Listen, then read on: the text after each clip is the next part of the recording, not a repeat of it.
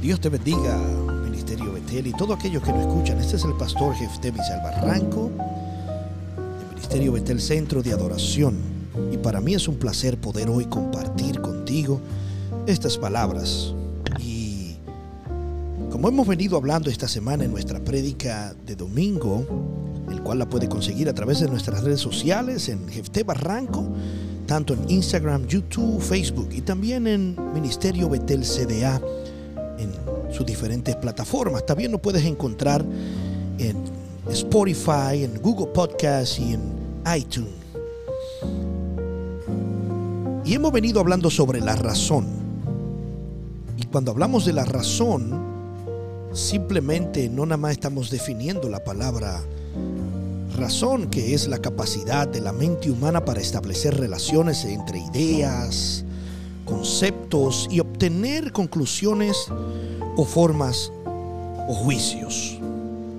Pero cuando hablábamos de la palabra razonamiento, estábamos hablando de que la razón y la fe son totalmente enemigas. Son contrincantes que se suben a un ring a pelear. Porque el razonamiento te dice a ti que tú puedes o que tú debes o cómo no puedes, el razonamiento saca conclusiones en tu vida. Ahora, existe algo que una vez yo comenté en un podcast, lo que le llaman el efecto Mandela. ¿Qué es el efecto Mandela? El efecto Mandela es algo que nunca ha sucedido o que nunca va a pasar o que nunca pasó o algo que tú nunca viste, pero tu mente se lo imagina, tu mente lo crea, tu mente lo recrea y tu mente te hace creer a ti de que eso sucedió o que tú lo viste. Eso es parte del efecto Mandela.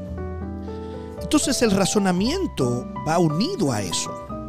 El razonamiento te dice a ti sacar conclusiones de cosas que tal vez no vayan a pasar, que nunca han pasado, pero el razonamiento trae algo muy importante en tu vida te digo importante porque la gente lo ignora. Suena extraño esta palabra. Vamos a cambiarla. No importante, algo controversial, que es el miedo. Y trae el temor a ti. Y cuando hablo del temor, el razonamiento trae el rechazo. Nosotros tenemos temores a ser rechazados basado a nuestros razonamientos. Por eso el razonamiento es enemigo de la fe.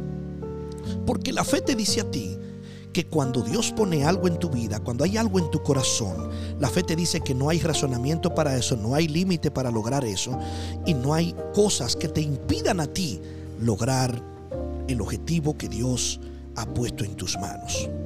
No importa qué religión seas, si seas cristiano o no, te estoy hablando algo que aplica para todo el mundo. El libro de Corintios, eh, Primera de Corintios dice, 1.18 dice, porque la palabra de la cruz es necedad para los que se pierden, pero para nosotros los salvos es poder de Dios. Porque está escrito, destruiré la sabiduría de los sabios y el entendimiento de los inteligentes desecharé. Y hace esta pregunta, ¿dónde está el sabio? Segunda pregunta, ¿dónde el escriba? Tercera pregunta, ¿Dónde está el polemista de este siglo? Es decir, la gente que crea polémicas. Cuarta pregunta, ¿no ha hecho Dios que la sabiduría de este mundo sea necedad? Entonces el razonamiento humano te permite a ti tener cierta capacidad mental.